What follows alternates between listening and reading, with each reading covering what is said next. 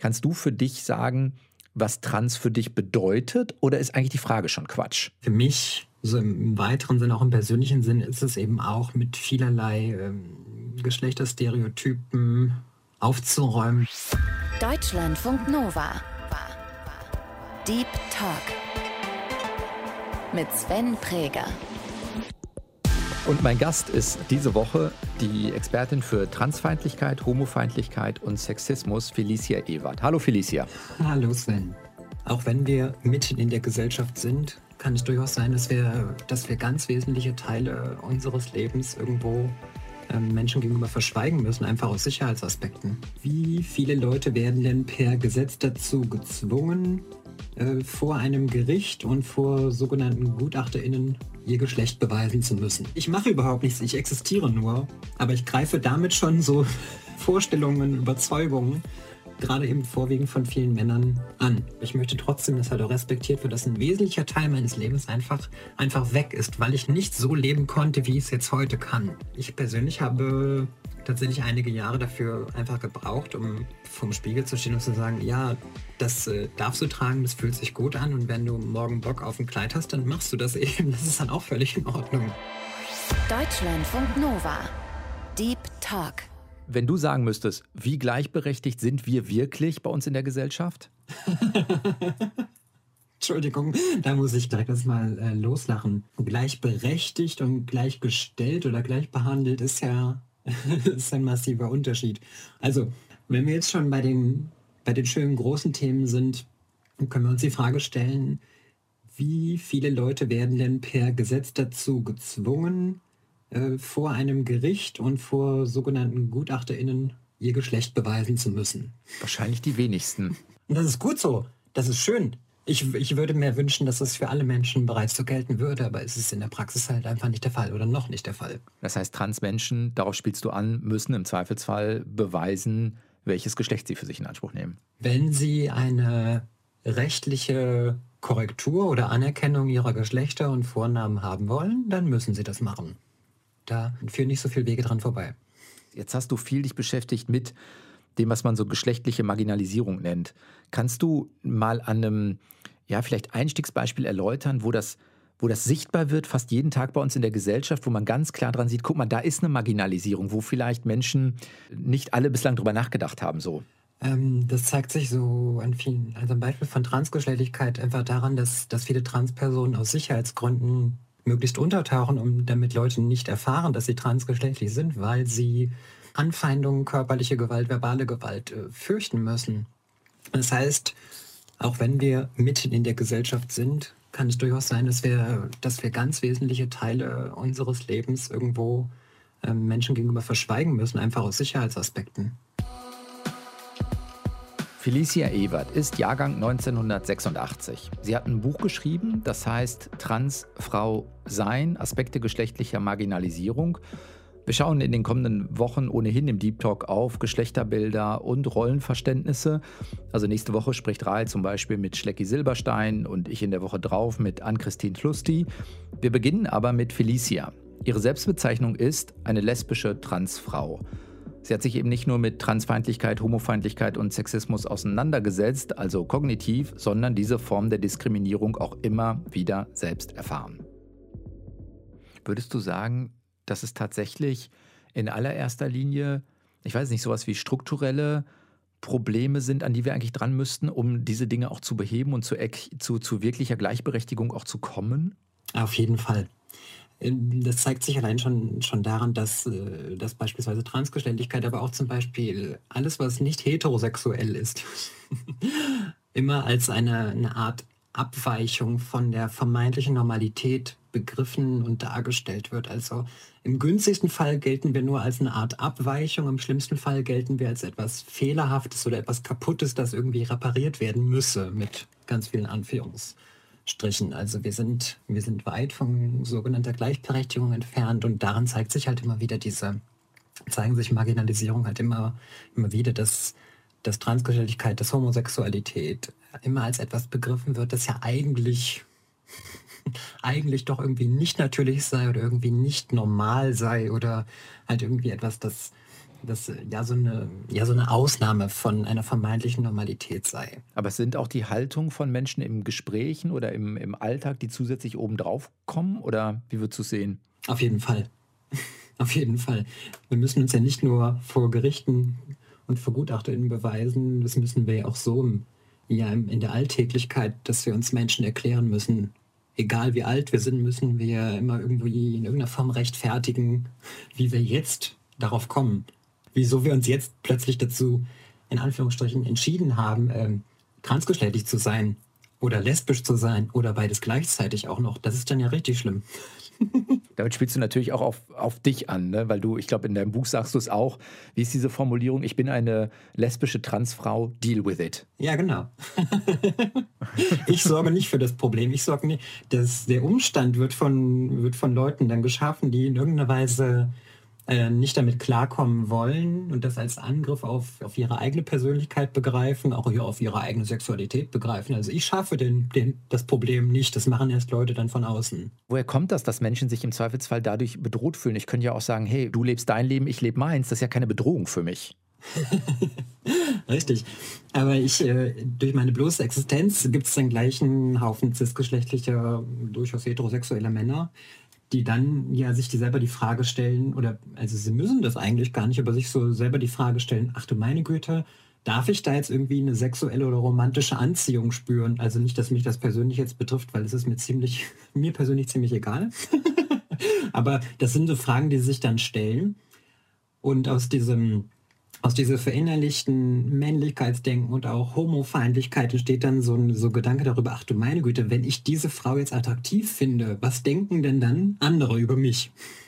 Und daraus entsteht dann so eine Abwehrhaltung, so ja, nee, auf keinen Fall könnte ich diese, diese Person dort attraktiv finden, weil dann könnte mich ja jemand für unmännlich halten, irgendjemand würde mir nachsagen, dass ich nicht echt, kein echter Mann sein können oder nicht echt, äh, echt hetero sein können oder sonstiges. Und das, ne, ich mache überhaupt nichts, ich existiere nur. Aber ich greife damit schon so Vorstellungen, Überzeugungen, gerade eben vorwiegend von vielen Männern an. Auch wenn ich persönlich überhaupt kein großes Interesse an, an näheren Beziehungen oder irgendwas mit diesen Männern habe. Hast du eine Idee, woher das, woher das kommt? Also warum wir als Gesellschaft so stark das auch aufrechterhalten wollen, zu sagen, ah, es muss eigentlich in meinem Kopf männlich oder weiblich sein, sonst komme ich da irgendwie nicht drauf klar? Der Witz dabei ist ja schon, dann sollte es mit mir ja eigentlich kein Problem geben, denn ich bin ja nun mal eine Frau.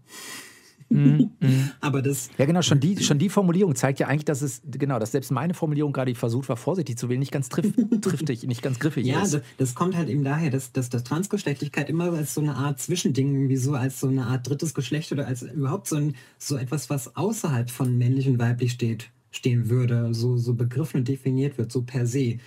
Aber ähm, dass da nun mal auch nicht binärgeschlechtliche Personen nun mal existieren, das, das, äh, das wird dabei halt nicht jetzt nicht positiv irgendwie betrachtet oder begriffen, sondern das ist dann auch schon wieder gleich als Abweichung irgendwie aufgefasst. Zunächst mal ähm, heißt einfach nur, dass ich transgeschlechtlich bin und dass, ähm, dass ich eben nicht das Geschlecht habe, was mir da bei der Geburt zugewiesen wurde. Und trotz dessen bin ich immer noch eine Frau, aber Transgeschlechtlichkeit wird halt immer so ja, als was außerhalb von der Binarität so grundsätzlich, so grundsätzlich ist begriffen. Das, das zeigt sich jetzt schon so häufig bei Formulierungen, seien es Artikel, seien es irgendwelche Definitionen, dann steht da irgendwo drin, Männer, Frauen und Transmenschen. So. so, dann sitze ich da und denke mir so, okay, äh, ja, ich, äh, tut mir leid, Leute, ich bin, ich bin beides. Ich bin, ich bin eine Transperson und eine Frau. Kommt halt damit klar. Ich bin halt nicht außerhalb von, von Mann und Frau. Wird das denn ausreichen aus deiner Perspektive? Also wenn dann darüber steht, ähm, keine Ahnung, Männer und Frauen und damit wäre Transfrau sozusagen in Frauen mit drin, wäre das eine bessere Lösung oder sind wir da vielleicht auch noch nicht, weil man erstmal in Anführungszeichen, ich wollte jetzt gerade sagen, Unterschiede sichtbar machen muss. Dabei betone ich dann schon wieder den Unterschied. Ah, gar nicht so einfach. Weißt du, was ich meine? ist kompliziert, aber dann fallen schon wieder nicht binärgeschlechtliche Personen, fallen schon wieder auch raus. Richtig. Fallen dabei jetzt schon wieder raus. Ja. Ne? Also für mich grundsätzlich reicht die Formulierung Frau. Es muss, muss jetzt erstmal keinen Zusatz geben, wenn es jetzt nicht, nicht ähm, um spezifische Form von Diskriminierung, Gewalt und sonstigem geht. Aber selbst da bin ich halt bei vielen Dingen, was Frauen nun mal an sich betrifft, einfach nun mal schon, schon mit abgedeckt quasi. Kannst du für dich sagen, was trans für dich bedeutet oder ist eigentlich die Frage schon Quatsch? Es bedeutet, ich bin nicht das Geschlecht, ich identifiziere mich nicht mit dem Geschlecht, das mir damals spätestens bei der Geburt zugewiesen wurde. Ich glaube, man hat mir schon vor meiner Geburt per Ultraschalluntersuchung ein Geschlecht zugewiesen. Das ging auch in den 80er Jahren schon. Und mit diesem Geschlecht identifiziere ich mich nicht. Oder das bin ich eben nicht. Ich bin eben nicht das Geschlecht, das mir damals zugewiesen wurde. Das ist, das ist eigentlich ziemlich schnell abgehakt, das, das zu sagen. Das ist jetzt einmal so, so, der, so die schnelle so die schnelle Definition, die ich in Vorträgen halt auch immer mache. Aber für mich, so im weiteren Sinn, auch im persönlichen Sinn, ist es, ist es eben auch mit vielerlei ähm, Geschlechterstereotypen aufzuräumen, diese aufzuzeigen, auch ähm, immer wieder aufzuzeigen, was mir, was mir entgegengehalten wird, was, was quasi von mir für, für, für Geschlechter Rollenbilder oder für geschlechtliche Verhaltensweisen irgendwie immer. Ja, an dich herangetragen werden oder, oder was eine gute Formulierung? Genau, ja, was auch von mir verlangt wird, welche Geschlechterrollenbilder ich irgendwie zu erfüllen hätte, sei es also ganz, ganz banal so in puncto Kleidung, was von mir erwartet wird. Oder auch Frisur. Haarlänge und sonstiges, was von mir erwartet wird. Aber gleichzeitig heißt es, dann wiederum aus einer sogenannten kritischen Perspektive, wenn ich das und das mache, wenn ich mich so und so kleide, wenn meine Haare irgendwie länger als, äh, länger als äh, Kinnlänge sind, dann würde ich gleich wieder Geschlechterstereotype reproduzieren. Ja, also zum einen wird es erwartet und wenn ich es tue, dann ist es halt auch wieder nicht richtig. Zu viel oder zu wenig. Du bist entweder prüde oder du bist äh, sexuell freizügig und das geht natürlich auch wieder nicht. Das finde ich nochmal wichtig, das sacken zu lassen. Also dieses Gefühl, wie ich es mache, mache ich es eigentlich falsch. Oder vielleicht sogar, wie ich bin, bin ich falsch. Was ist denn weiblich? Was ist denn männlich? Wann gehöre ich denn dazu? Ich kann mir auch vorstellen, dass dieses Gefühl auch Envy-Menschen haben, also die sich als nicht-binär weder männlich noch weiblich zugehörig fühlen oder Menschen, die die eigene Geschlechteridentität als fließend empfinden. Und das alles passiert ja in einem Prozess, in dem man vielleicht selbst noch mittendrin steckt und auch erstmal noch einige Dinge klären und klarziehen möchte. Ich stelle mir schwierig vor, da für sich immer wieder gut auf einer individuellen Ebene sorgen zu können das ist ja total schwierig, da seinen eigenen Weg im Sinne von, was möchte ich denn, äh, zu identifizieren, weil ständig diese Erwartungshaltungen, mal egal mit welchen Begrifflichkeiten die belegt sind, die sind immer da. Ähm, erstmal brauchte es ziemlich viel Zeit, um mich dann, ja, dass ich mir auch ein, dass bei mir einfach die Selbstsicherheit wachsen konnte. Selbstsicherheit ist etwas, was für mich ohnehin schon immer etwas ziemlich Schwieriges war.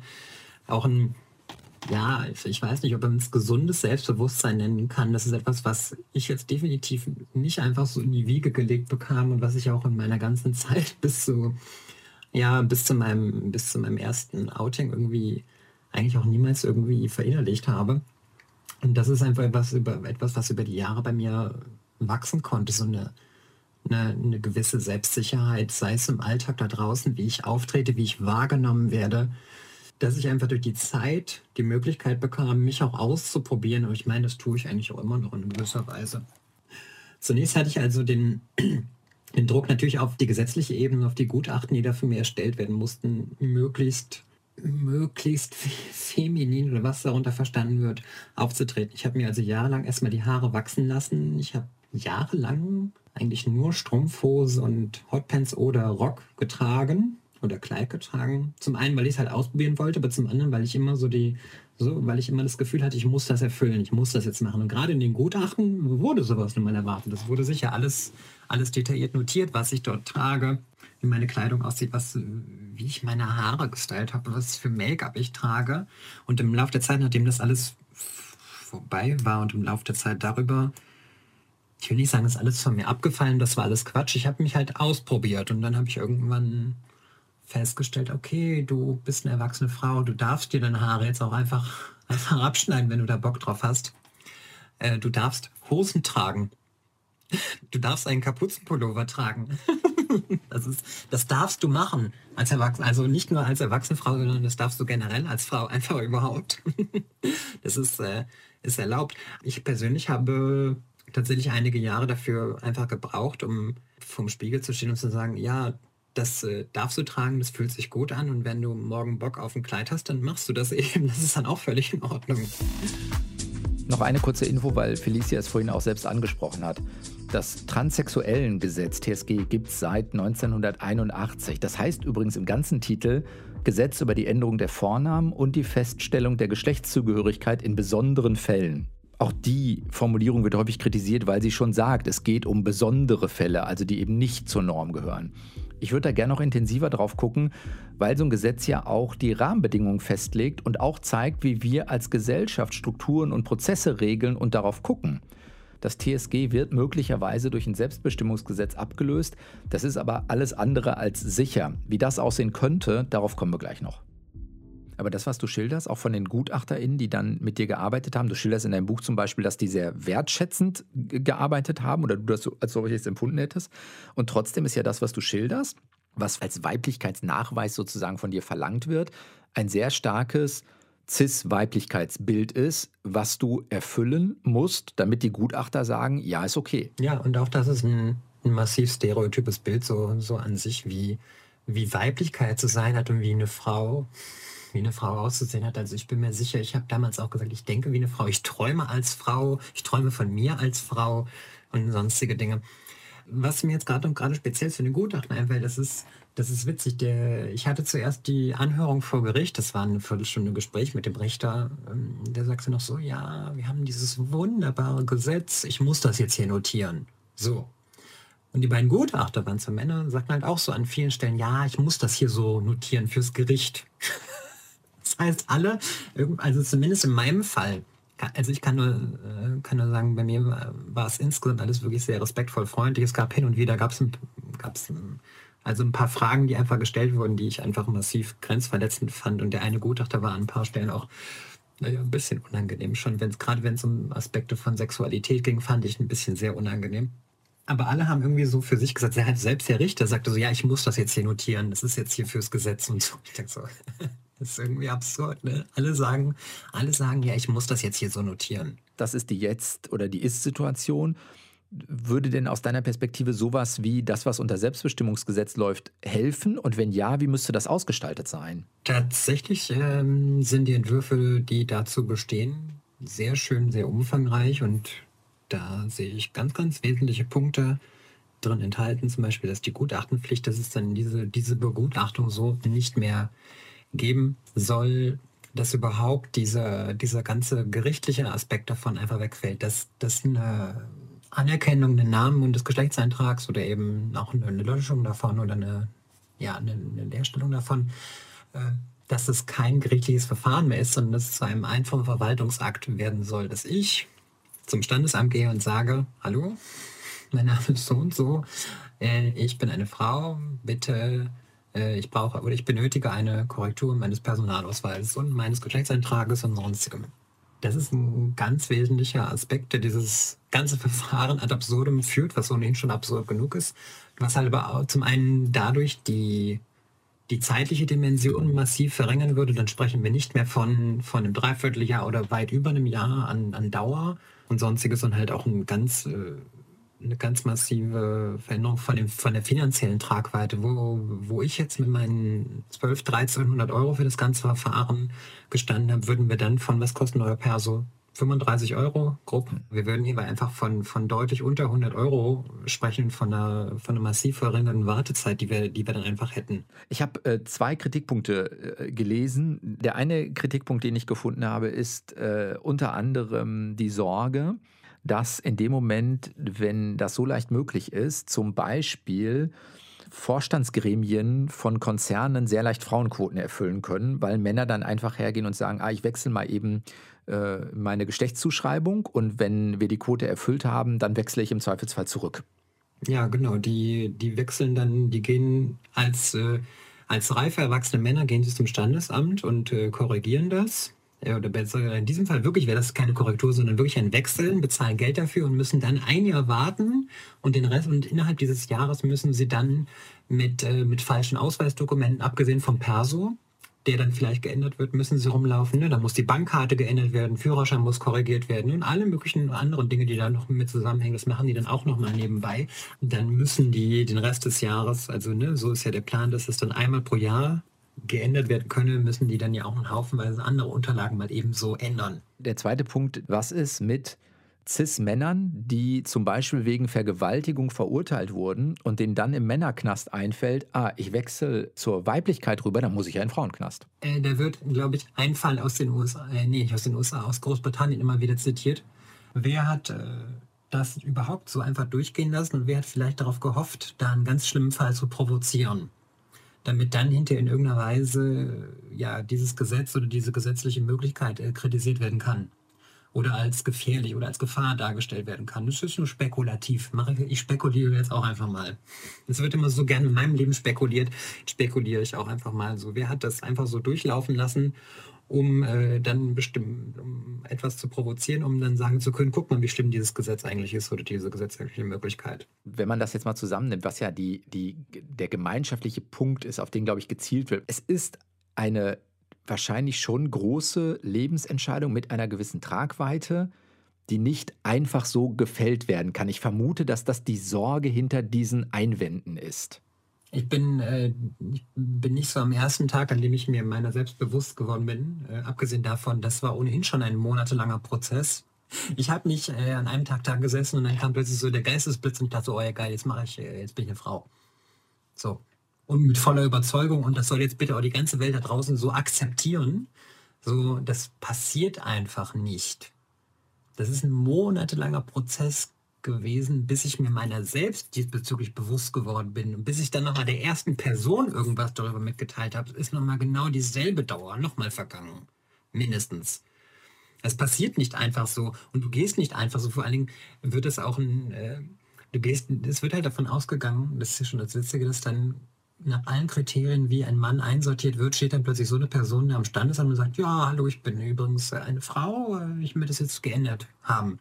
Das ist etwas, was auch einfach mit massiver Wahrscheinlichkeit so in der Praxis nicht passieren wird, weil du ja in irgendeiner Weise versuchst, auch überzeugend zu wirken, so dein Inneres nach außen auch darzustellen und möglichst wenig Aufsehen zu erregen und sonstiges. Wir sprechen hier von, von was ganz, ganz Großem und große Metaebenen und wollen das dann anhand von, von so einem Praxisbeispiel dann eben ganz schnell erklären. Das ist, das ist massiv kompliziert. Ähm, was dann eben auch immer wieder, wo ich jetzt noch bin, was halt häufiger als Kritikpunkt ankommt, ist ja, dann können Männer ganz einfach den Geschlechtseintrag äh, ändern lassen und dann können sie bestimmte Schutzräume für Frauen, können sie einfach betreten, um Frauen dort Gewalt anzutun. Das ist halt Leute, dafür brauchen die den Personalausweis nicht aktualisieren. Das brauchen die so, gerade so öffentliche Toiletten. Sie brauchen diesen ganzen Aufwand drumherum überhaupt gar nicht. Diese Räume können sie auch so einfach betreten. Deswegen, das Problem ist dann halt, äh, es wird eine, ein, etwas Reales, was passiert, äh, wird hier mit Transgeschlechtlichkeit verknüpft und uns wird dann, wird dann eigentlich nicht implizit, sondern sehr, sehr offen und offensichtlich wird uns dann teilweise einfach die Verantwortung dafür zugeschoben. So, ja, wenn ihr das jetzt, wenn das geändert wird, damit ihr da irgendwie einen Vorteil von habt, dann haben wir den ganz massiven Nachteil. So, also wenn irgendjemand von, von männlicher Gewalt permanent bedroht ist und halt auch eben real darunter leiden muss, sind es nun mal transgeschlechtliche Menschen aller Geschlechter oder eben auch komplett ohne Geschlechter. Also dann sind wir das schon mal definitiv. Ähm, wir sind nämlich nebenbei zum Beispiel auch Frauen. Felicia, wir haben äh, für jeden Gast eine kleine Spontanitätsübung vor, oh, Himmel. um äh, unsere Gäste ein bisschen besser noch kennenzulernen. Wenn das geht, vers versuch mal bitte die folgenden Sätze zu vervollständigen, wenn das Sinn ergibt. Okay. Erster Satz, wenn Corona irgendwann vorbei ist, werde ich. Ich werde alles machen wie jetzt und ich werde trotzdem erstmal sehr viel Rücksicht und Vorsicht walten lassen. Richtige Draufgängerin, so klingt das, naja. Meine Lieblingsklamotte ist? Ist das okay zu fragen? Das ist, äh, das ist okay. Äh, meine Jeans mit Löchern und mein, schwar mein schwarzer Kapuzenpulli. Weil? Ja, das, das passt super zu meiner lesbischen Identität. Das sollten CIS-Menschen dringend mal tun. Äh, mal auf sich selber klarkommen und äh, nicht ihre eigenen Probleme zu unseren Problemen machen. Das mache ich, wenn mich manchmal die Wut packt. Ich schreie Gegenstände an. Machst du das wirklich? Ja, das mache ich. Es, es, hätte jetzt hier schon vorher passieren können, wenn jetzt mein Mikro wieder nicht sofort angesprungen. Ich mache jetzt hier gerade ein, ziemliches äh, Technikgehangel zwischen dem Mikrofon und meinen Kopfhörern, meinen Bluetooth-Kopfhörern, während ich das hier aufnehme. Das heißt, da war viel Fehlerpotenzial, aber aus irgendeinem Grund hat alles hat alles super funktioniert auf den letzten Satz komme ich, weil in deinem Buch steht es irgendwo, dass manchmal Provokation auch äh, sein muss. Du schreibst so sinngemäß, äh, dass du Twitter manchmal auch nutzt, um ganz bewusst zu provozieren. Also du schreibst dir, wie du dir die Nägel machst, wie super deine Haare sitzen äh, oder dass du, wie, wie ist die Formulierung, du spielst Playstation auf jeden Fall mit dem abgespreizten Finger. Ja, auf jeden Fall. Auf jeden Fall. Das ist, äh, das ist in der Praxis ist das gar nicht mal so leicht. Das funktioniert bei manchen Spielen leider überhaupt nicht. Aber ich, äh, aber die, dass, dass Leute dann jetzt da so an ihrem Handy sitzen und sich das vorstellen, wie ich da so sitze, einfach und ich mache das natürlich nur, um sie zu provozieren, weil es mir nur um die Leute da draußen geht, ist schon ein ziemlich gutes Gefühl, ja. Braucht es das manchmal ein bisschen Provokation, um auch Luft abzulassen, weil es irgendwo hin muss? Auf jeden Fall. Ja, das ist ein ganz klarer Coping-Mechanismus, um, um mit Dingen manchmal einfach äh, klarzukommen. Und gerade dieses provokante Umdrehen von Aussagen, mit denen ich so konfrontiert werde, das, das zeigt immer wieder, wie krass das Leute aus der Bahn wirft. Also es gibt dann eben immer, ne, ich, ich sage jetzt einfach mal ganz provokant, äh, sollten cisgeschlechtliche Hetero-Personen eigentlich überhaupt Kinder haben? Ist das nicht gefährlich? So, Jetzt sind dann viele Leute dabei, die checken sofort, auf was ich hinaus möchte. Dann gibt es ein paar Leute, die, die erstmal überlegen und dann nachfragen, so, uh, war das jetzt irgendwie ironisch gemeint? Und dann gibt es ja Leute, die wirklich richtig ausrasten, denken so, das ist ja Menschenverachten, was du hier ins Internet schreibst. Das ist ja furchtbar. Und dann merken manche so nach einer Zeit, oh, oh, das sind so Sachen, mit denen du permanent konfrontiert wirst, ne?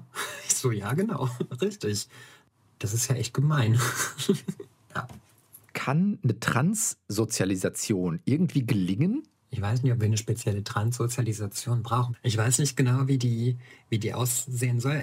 Ich, ich sehe jetzt eine Parallele dazu. Ich habe irgendwann mal irgendwo gesagt, so von wegen Kinder geschlechtsneutral erziehen und dann stellen sich Leute da so, so was ganz Großes Technisches drunter vor, was dann für so der 10 Punkte, nee, der 20 Punkte Plan, der dann erfüllt werden muss und keine Ahnung irgendwas. Und dann denke ich mir nur so, ja, das wird schon erstmal reichen, wenn wir das grundsätzlich hinterfragen, ob wir Neugeborenen unbedingt ein Geschlecht aufdrücken müssen und dann mit allen möglichen Erwartungshaltungen vollgeladen, was sie, was diese, was sie dann erfüllen müssen, wofür, wofür sie sich interessieren müssen, was sie für Fähigkeiten haben müssten und sonstigem.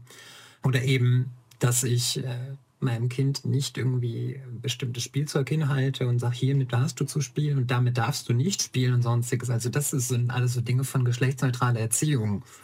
Und äh, das ist gar, gar nicht so was krass Komplexes. Es ist schwierig, weil es erst, wenn wir dann nun mal an Leute stoßen, die sich damit noch nicht auseinandergesetzt haben, die sich damit nicht auseinandersetzen wollen und die das halt ganz hart kritisieren oder das überhaupt nicht wollen, dass dass äh, ein Mädchen mit bestimmten Dingen spielt oder eben nicht spielen darf oder bestimmte Interessen hat oder so, da wird es dann erst kompliziert. Das klingt banal, aber vielen Leuten ist, ist, diese Verbindung zwischen erwachsenen, transgeschlechtlichen Menschen und Kindern einfach nicht bewusst. Das, das, die sehen sie nicht, dass wir auch mal irgendwann Kinder gewesen sind. Wir sind nicht einfach so mit mit, keine Ahnung, 30 Jahren einfach so auf die Welt geploppt und, war, und, und waren dann plötzlich einfach so, so als Transmenschen dort, sondern wir haben schon einen wesentlichen Teil unseres Lebens, haben wir schon durchlebt, durchleben müssen und ähm, wurden halt von ganz vielem, was uns äh, von ganz vielen abgetrennt. Deswegen wird gerade oder sprechen gerade transgeschlechtliche Menschen häufig einfach auch von verlorener Jugend oder auch von, von gestohlener Jugend, weil uns vieles vorenthalten wurde, weil wir nicht als die Person leben, konnten, leben durften, die wir tatsächlich sind. Ist das manchmal ein Gefühl von, ja, Jugend kann man nicht nachholen, ne? Also diese Jahre sind sozusagen nicht eins zu eins reproduzierbar, aber manchmal so ein Gefühl trotzdem von, ich würde gerne Sachen nachholen oder das verändert den Blick aufs jetzige Leben im Sinne von intensiver Leben oder so? Das hast du sehr gut gesagt, ja. Das ist jetzt auf jeden Fall ein intensiveres Leben. Aus heutigen Perspektive würde ich mein Leben bis, bis ich 26 war, gefühlt ein bisschen wie im, wie im Autopilot beschreiben. Ich habe ich hab Anfang 20 habe ich gedacht, ich bin in drei oder vier Jahren bin ich verheiratet, baue ein Haus, pflanze einen Baum und dann irgendwann werde ich nur noch älter und sterbe irgendwann. Aus heutiger Perspektive möchte ich nicht mehr 20 sein, jedenfalls nicht mit dem Mindset, was ich mit 20 Jahren hatte. Es klingt total traurig, es klingt echt, echt gruselig. Deswegen lebe ich jetzt auch deutlich, auf jeden Fall deutlich intensiver. Was ich, was ich definitiv jetzt nicht nochmal wiederholen möchte, wäre die gesamte Schulzeit. Das brauche ich irgendwie nicht. Aber aus, aus heutiger Perspektive nochmal noch mal in der Pubertät, in der Pubertät von damals sein, sein können und eben als die Frau, die ich bin, damals nach außen auch schon leben zu können. Ja, es wäre manchmal, hätte schon was. Das ist was, was du nicht einfach so, so, so zurückholen kannst. Das ist auch so ein Konflikt, in dem man dann häufig steht, dass Leute dann sagen, ja, aber du lebst doch jetzt und dann hättest du doch die und diese Person jetzt gar nicht kennengelernt, wenn, wenn du damals schon und so, ja, das weiß ich, das können wir akzeptieren, aber ich möchte trotzdem, dass halt auch respektiert wird, dass ein wesentlicher Teil meines Lebens einfach, einfach weg ist, weil ich nicht als nicht so leben konnte, wie ich es jetzt heute kann. Ja, das ist ja auch gar kein Widerspruch zu sagen, ich versuche fürs Heute die besten Konsequenzen draus zu ziehen. Das heißt nicht, dass es nicht ein Bedauern, ein Trauern, vielleicht ein Vermissen um das geht, was nie sein durfte. Das ist ja gar kein Widerspruch. So aus der heutigen Perspektive zeigt mir das, dass ich äh, heute mit, mit 35 irgendwie intensiver lebe und lebendiger lebe, als ich das mit 20 getan habe. Und ich habe mit, mit 20 eine ganz grausige Vorstellung davon gehabt, wie das ist, wenn ich 35 bin. Ich habe gedacht, dann ist das Leben ja komplett zu Ende bis dahin. Und jetzt, jetzt schaue ich heute auf mich zurück und denke zu meine Güte, wie albern warst du bitte? Und wie traurig das ist, dass du das gedacht hast, wie, wie es in 15 Jahren sein würde. Dabei ist es jetzt einfach alles viel, viel besser, intensiver und viel, viel schöner.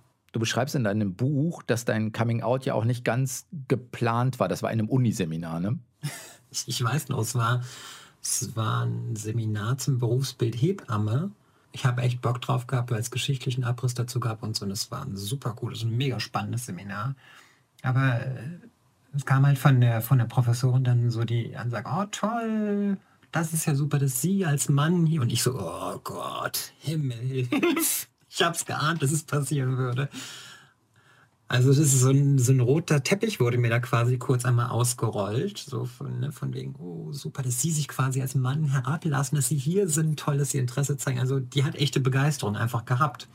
Und dann musste ich halt sagen, äh, das wird jetzt kompliziert, aber also ich, ich, ich bin kein Mann. Das war 2015, war das, glaube ich.